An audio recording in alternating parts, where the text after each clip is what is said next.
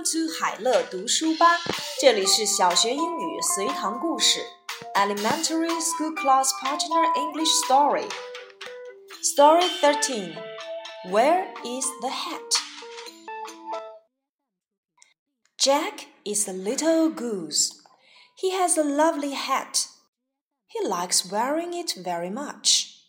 But when he sits, his hat can't stay on his head. He puts his hat down and begins to play a game with the hat.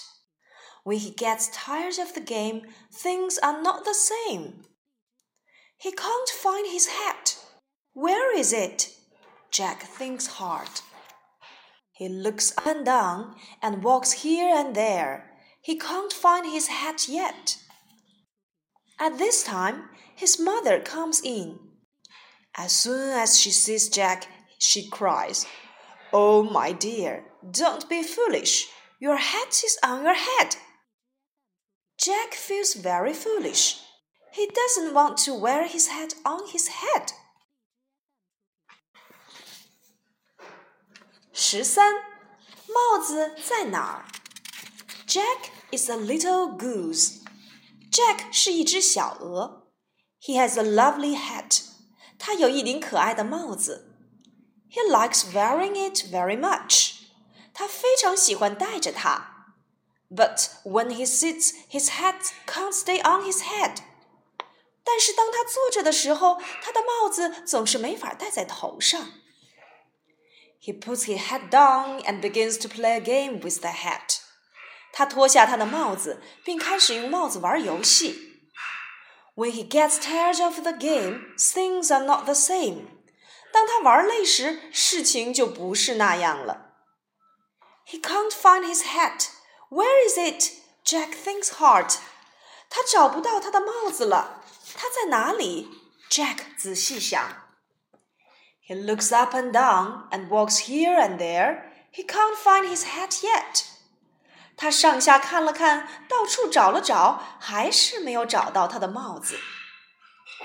At this time, his mother comes in. As soon as she sees Jack, she cries, Oh, my dear, don't be foolish. Your hat is on your head. 就在这个时候，他的母亲走了进来。当他一看见 Jack，就喊道。啊，亲爱的，你真笨，帽子就在你的头上啊。Jack feels very foolish. He doesn't want to wear his hat on his head. Jack 感到自己很愚蠢， 他不想戴那顶帽子了。Questions.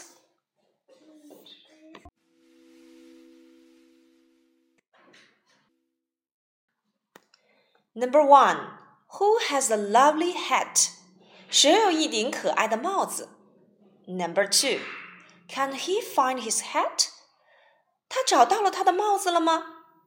Number three, where is his hat? 他的帽子在哪里呢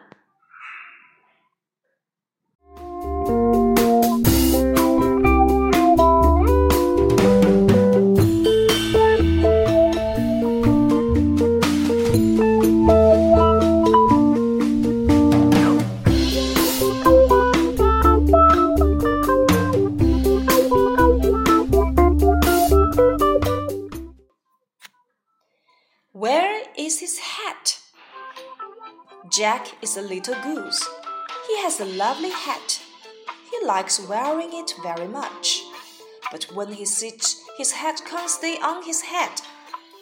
He puts his hat down and begins to play a game with the hat. When he gets tired of the game, things are not the same. He can't find his hat. Where is it? Jack thinks hard. He looks up and down and walks here and there. He can't find his hat yet. At this time, his mother comes in. As soon as she sees Jack, she cries, Oh, my dear, don't be foolish. Your hat is on your head. Jack feels very foolish. He doesn't want to wear his hat on his head.